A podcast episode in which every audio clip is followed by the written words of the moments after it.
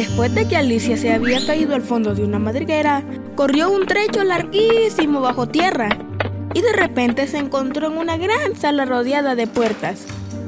Todas las puertas estaban cerradas con llave, de manera que la pobre Alicia no podía salir de ahí y se puso muy triste. Sin embargo, al cabo de un ratito encontró una mesa pequeña con tres patas, toda hecha de cristal y sobre la mesa había una llavecita. Alicia dio la vuelta a la sala tratando de abrir con ella alguna de las puertas.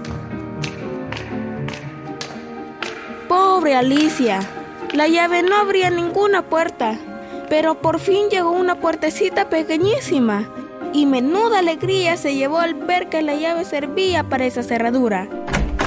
Entonces abrió la puertecita, se agachó y miró al otro lado. ¿Y qué crees que vio? Un jardín preciosísimo y le dieron tanta gana de entrar en él, pero la puerta era demasiado pequeña. No podía pasar de ningún modo, lo mismo que tú no podrías pasar por una ratonera. Así que la pobrecita de Alicia cerró la puerta y se volvió para dejar la llave en su sitio. Y esta vez se encontró sobre la mesa una cosa completamente diferente. ¿Qué crees que era? Era un frasco que tenía colgado una etiqueta en la que podía leerse claramente, bébeme.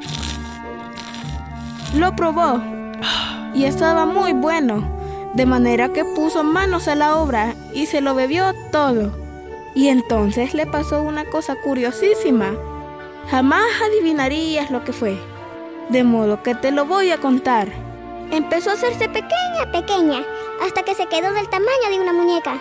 Entonces pensó, ahora sí quepo por la puertecita.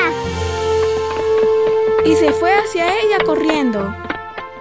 Pero cuando llegó, la puerta estaba cerrada con llave y la llave encima de la mesa y no alcanzaba a cogerla.